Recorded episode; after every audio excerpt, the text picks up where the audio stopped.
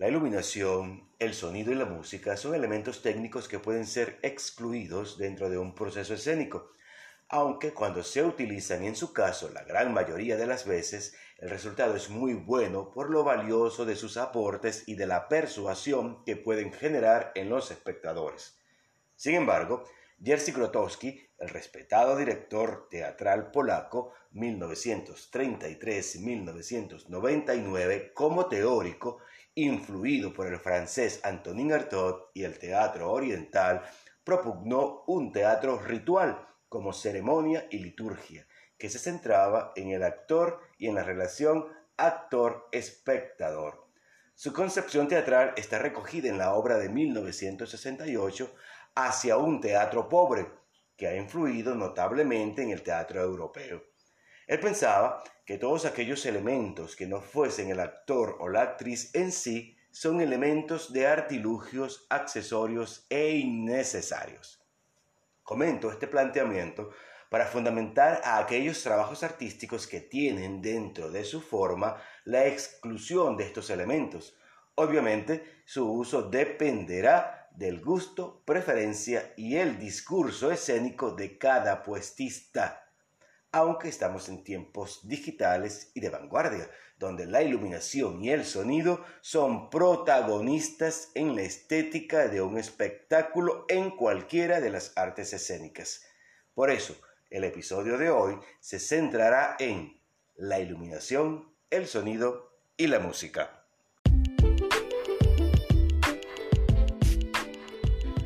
Bienvenidas y bienvenidos a un compartir de conocimientos artísticos, un espacio dedicado al proceso del actor y de la actriz. Soy Douglas Poito, licenciado en teatro, docente y comunicador. Te invito a unirte a mí para que juntos crezcamos en el mundo de las artes. Arte Actoral Podcast. Comienza ya. Siguiendo con los elementos que intervienen dentro del proceso escénico y actoral, conversaré un poco sobre la importancia y los fines artísticos de la iluminación, el sonido y la música. De allí, de antemano, mis disculpas a Grotowski. Todos ellos, desde mi perspectiva, la iluminación, el sonido y la música son vitales dentro de cualquier proceso escénico para desarrollar un trabajo artístico porque son elementos que realzan y determinan una propuesta escénica. Son elementos que embellecen los momentos cruciales dentro de las diversas situaciones que pueden suceder en una trama y en las circunstancias, situaciones, estados de ánimos o diversos contextos que viven los personajes en sus historias. Cuando se es director y se realiza una puesta en escena de cualquier espectáculo, estos elementos son inspiracionales porque aparte de la belleza estética, refuerzo escénico, poesía, metáforas, simbolismos o cargas energéticas para los actores y actrices, son elementos que le darán forma, contexto y color al dibujo de la puesta en escena a realizar. Es como agarrar una figura de una tortuga en una hoja en blanco, compuesta de solo trazos, y pedirle a un niño o una niña colorearla. Vuelvo y repito, es mi gusto y preferencia. Un espectáculo grotosquiano tiene su poderosa belleza y de allí mi admiración.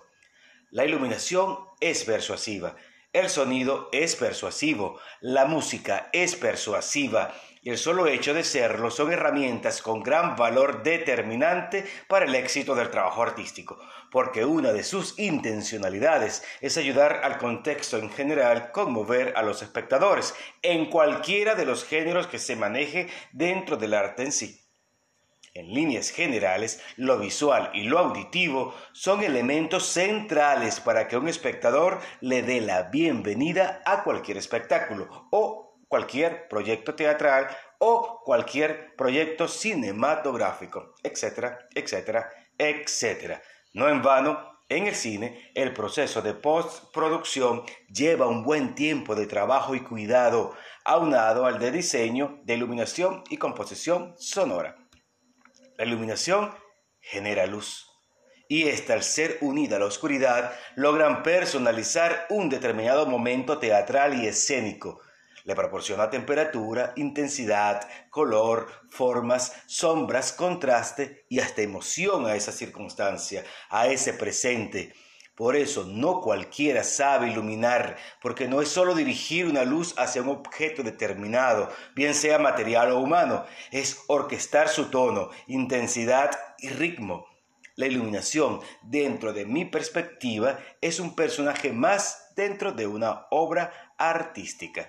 Confieso que cuando me ha tocado dirigir un audiovisual, por ejemplo, convoco a un director de fotografía de calidad para sentirme más seguro del trabajo final, porque respeto exhaustivamente el trabajo y la sabiduría del uso correcto y provechoso de la luz. Igualmente en mis puestas de escenas teatrales, aunque debo admitir que mis espectáculos son con luz amarilla o ámbar, quizás una luz azul en un momento determinado o una luz roja para remarcar la personalidad de una escena en sí, solo cuando lo considero necesario, eso sí, pero en general son siempre amarillas. Realmente es hermoso ver un personaje iluminado con un justificado cenital por describir un momento en especial Siempre tendemos a proponer como directores cenitales cuando se producen monólogos y soliloquios.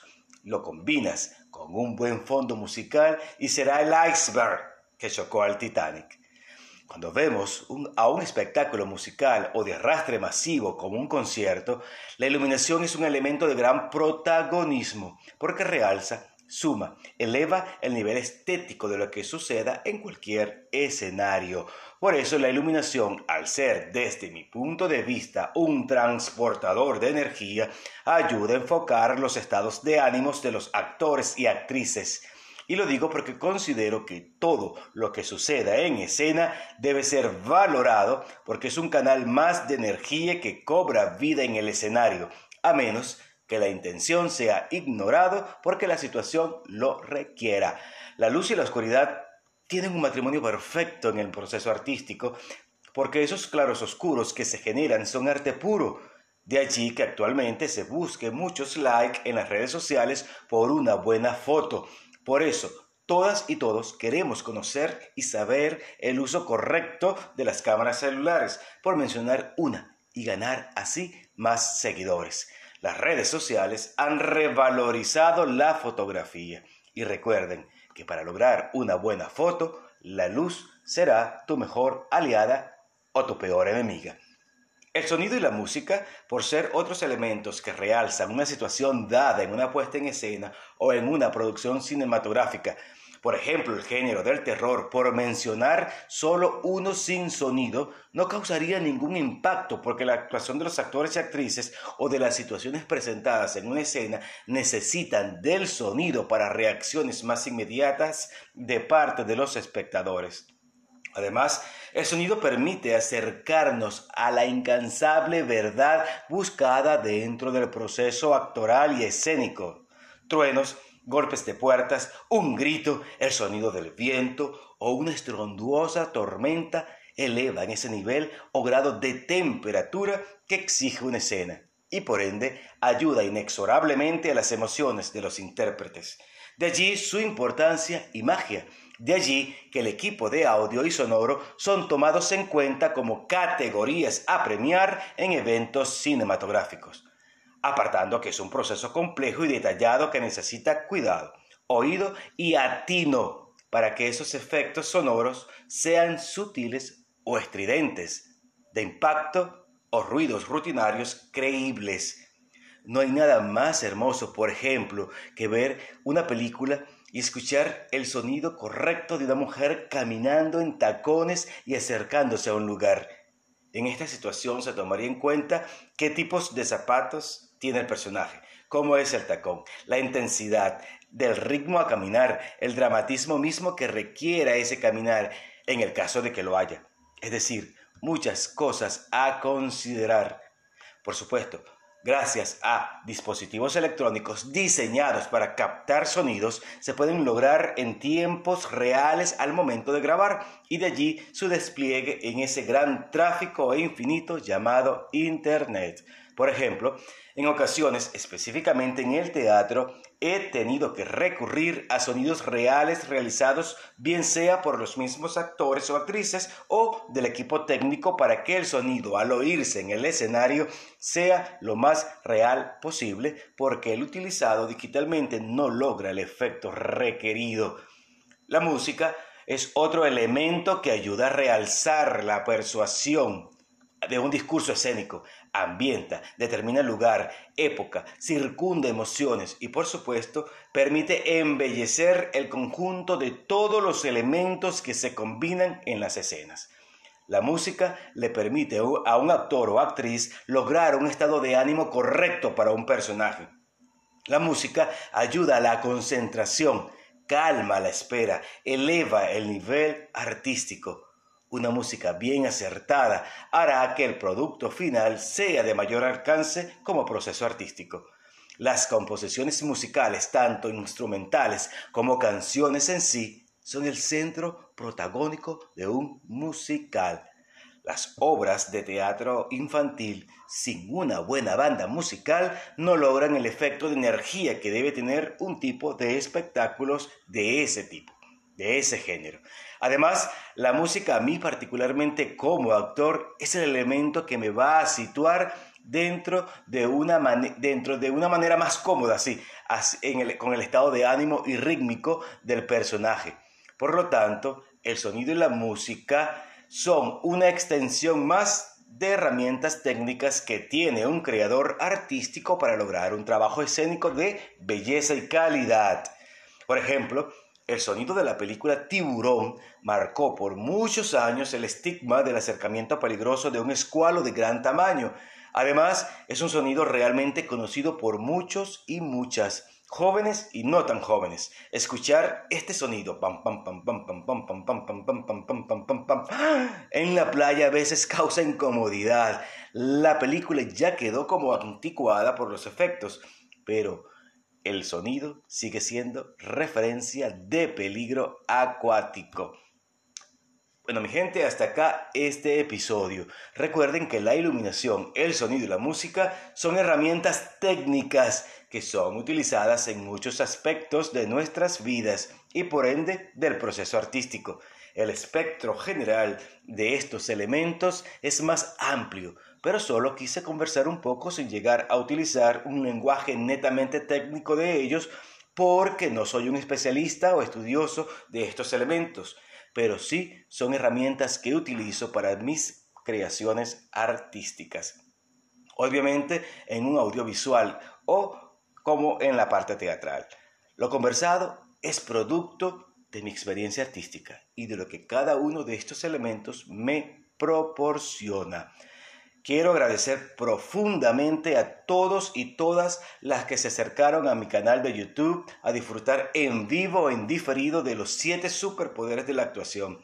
Gracias por la confianza, gracias por compartir, en especial a todas y todos los venezolanos, venezolanas, argentinos y argentinas. También agradecer infinitamente el trabajo de Keisler Medina como productor de campo en Venezuela. Síganlo en Instagram como arroba mkeisler y la ayuda y soporte técnica de Emmanuel Padrino en Argentina. Lo invito también a seguirlo en Instagram con la cuenta de arroba el padrino digital y por supuesto suscribirse a su canal de YouTube El Padrino Digital y disfrutar de sus contenidos para emprendedores y trabajos artísticos. Aprovecho además la oportunidad de informarles que están abiertas desde ya las inscripciones para mi curso privado Método de Actuación Actoral GCDA, proceso sistemático para dibujar la caracterización de un personaje. Es un taller de ocho días donde estaré brindando cuatro clases de actuación colectiva y cuatro sesiones de corrección de tareas por Instagram Live. Está diseñado con el firme propósito de ofrecerte herramientas a utilizar al momento de caracterizar un personaje tanto de fondo como de forma. No lo puedes perder. Puedes solicitar información a través de un DM a mi cuenta arroba douglaspoitoarte o escribirme al correo douglas.poito gmail.com y recibirás la información detallada.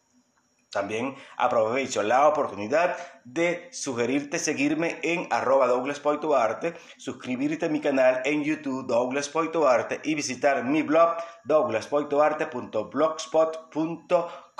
Me despido, no sin antes recordarte que no te olvides de soñar. Chao, chao.